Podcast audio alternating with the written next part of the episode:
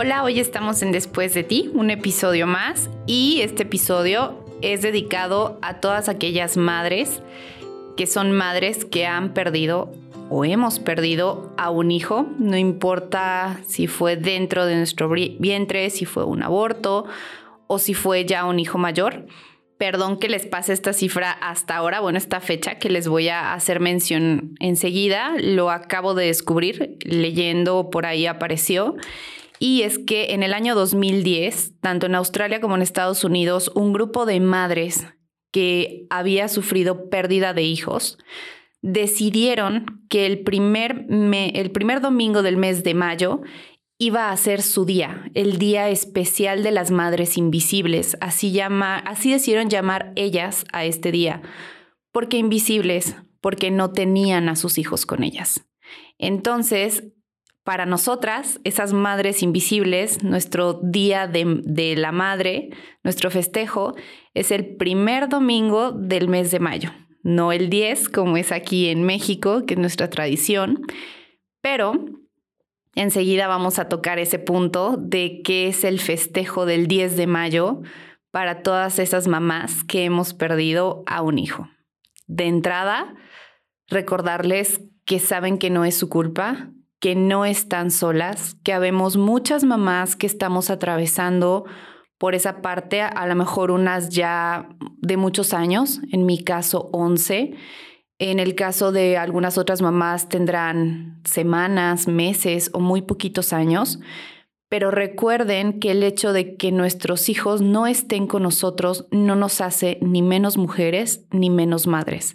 Seguimos siendo mamás de alguien que en este plano, en este mundo, ya no nos acompaña, pero en esencia, en comunión, en unión, siempre van a pertenecer a nosotros. Dimos vida por nueve meses, por tres semanas, por ocho semanas. Vimos nacer a nuestros hijos y quizá después de 20, 15 o 10 años murieron, pero siempre van a ser nuestros hijos, siempre va a estar esa conexión. Sin duda alguna, Día de las Madres en el país en el que nos escuchen es un día difícil. Aquí en México es 10 de mayo y vaya que es una fecha simbólica, vaya que es un día muy fuerte a comparación del Día del Papá Aquí en México se le hace mucho énfasis y mucho festejo, vaya, a la mamá, porque irónicamente los pilares de las familias mexicanas somos las mamás. Entonces hay que tomarnos y hay que sentirnos como lo que somos, esos pilares que forman lo más fuerte, lo más sólido de la familia estés o no estés viviendo en una relación, estés casada o en unión libre o estés sola, eres ese pilar de la familia. Siempre mamá va a ser el pilar de la familia, aunque papá esté, papá da un sostén muy diferente a lo que aporta mamá. Mamá aporta no solo el cariño y el amor, también es todo el cuidado, es toda la atención. Recuerden que las mamás somos maestras, enfermeras, psicólogas, cocineras, veterinarias, porque cuando algo le pasa a la mascotita de la casa, la que entra al kit es la mamá, o por lo menos en mi caso sí, que precisamente ayer saltó un pez que tenemos en casa y bueno, hubo que hacerle el quite a los niños porque pensaban que se moría el pez, entonces mamás somos todo eso. Ahora hay mamás que creen que no son mamás porque no han gestado a un hijo en su vientre.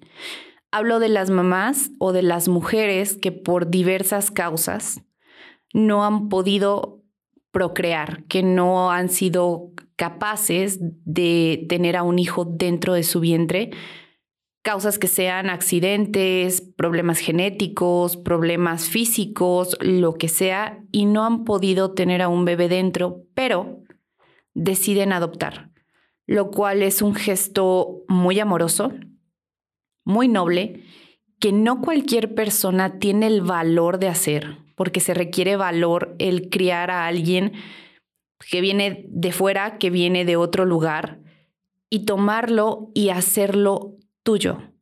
Hoy este episodio también es dedicado a todas esas mamás que no se han sentido al 100% realizadas porque fisiológicamente no han dado vida, pero han rescatado a un niño, a una niña o a varios niños o varias niñas y les los han hecho suyos, los han hecho parte de su familia, los han hecho parte de su hogar y están formando personas, están formando seres, tienen exactamente la misma responsabilidad que todas aquellas que los gestamos en nuestro vientre. ¿Por qué? Porque seguimos siendo madres. Por ahí hay un dicho, nosotros que los mexicanos somos de bastante dicho, madre no es la que engendra, sino la que cría. Entonces, para todas aquellas madres que han dado crianza a niños que no han sido suyos, también este episodio es dedicado a ustedes, es con todo el corazón para ustedes y de corazón decirles que se la crean, que sientan que son mamás y que lo que están haciendo no solo es un gesto de amor, también es un gesto de nobleza. Y eso habla del gran corazón que tienen para estar dando ese amor, ese cariño, ese soporte, esa educación a seres que aunque no vengan y no compartan su material genético, están formando parte de sus vidas y están formando parte de su familia. Y así como ellos han transformado sus vidas, ustedes están transformando las vidas de esos pequeños y tienen en sus manos esa responsabilidad que tenemos todas las mamás de forjar buenos y honestos ciudadanos. Entonces, para todas ustedes es este episodio, para todas las mamás que se encuentran ahorita en algún proceso de duelo y ven venir ya con cierta tristeza, con cierto dolor esta fecha, te puedo dar el consejo de que si es necesario que lo llores, lo llores. No reprimas ningún sentimiento que traigas, pero tampoco evites ni evites a las personas que quieran felicitarte. No lo hacen por hacerte sentir mal. Lo hacen como tributo porque diste vida, porque eres madre y porque aunque tu hijo no esté contigo, sigue siendo mamá de alguien que, repito, aunque no está físicamente su cuerpo con nosotras, ahí estuvo. El tiempo que haya sido, estuvo contigo. Permítete llorar ese dolor, permítete llorar ese duelo, permite que el día te haga sentir esa cierta nostalgia, pero también permite festejarte y apapacharte porque sea cual sea la situación por la que no estás disfrutando al 100% tu 10 de mayo, eres mamá y lo vas a hacer siempre. Pase lo que pase y le pese a quien le pese, eres mamá. Y si alguien por ahí se atreviera a decir que no eres mamá porque no te ven con el bebé en brazos o porque no te ven con tu hijo de la mano, júzgalos Sonríe y recuerda que allá arriba alguien te está sonriendo y para ese alguien allá arriba eres la mejor mamá que pudo haber. Recuerda que los hijos escogemos a los padres y nuestros hijos nos escogen. Aunque hayamos perdido a un bebé, ese bebé vino a escogernos a nosotros, ese bebé venía con una misión y a lo mejor su misión nada más fue estar nueve, nueve meses en nuestro vientre, ocho semanas, cuatro meses, pero algo vino a dejarnos, algo vino a enseñarnos. Y repito, no por eso vas a ser menos mamá o vas a ser una mamá incompleta. Es una mamá que duele, sin duda sí. Es una fecha bastante difícil también, pero es una fecha que debes de disfrutar y que debes de permitirte sentirla en todos los colores y en todas las emociones, desde el negro hasta el rosa más brillante y desde la lágrima con mayor dolor hasta la sonrisa con mayor felicidad que te salga. Disfruta tu día, siéntete bien, siéntete completa, aunque suene increíble, porque una parte, un pedacito tuyo, también te está festejando en cualquier lugar en el que esté. Y por ser 10 de mayo, quiero decirles que por parte de Spotcast y después de ti tenemos un regalo y es un episodio doble donde van a escuchar a la mujer que más amo, que más admiro y que gracias a ella hoy está esta voz de después de ti y esa mujer es mi madre. Los invito a que escuchen el episodio con ella.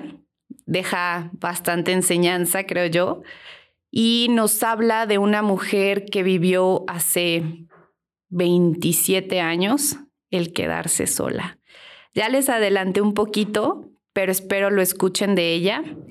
Mamás de ahora, mamás de antes, mamás futuras, porque todo deja enseñanza. Y recuerden seguirnos en redes sociales. Estamos en Instagram y Facebook como Después de Ti Podcast. En Spotify no se olviden darle seguir para que cada miércoles de estreno ahí tengan su episodio. Lo mismo que en otras plataformas que es Google Podcast y Apple Podcast. Ahí estamos.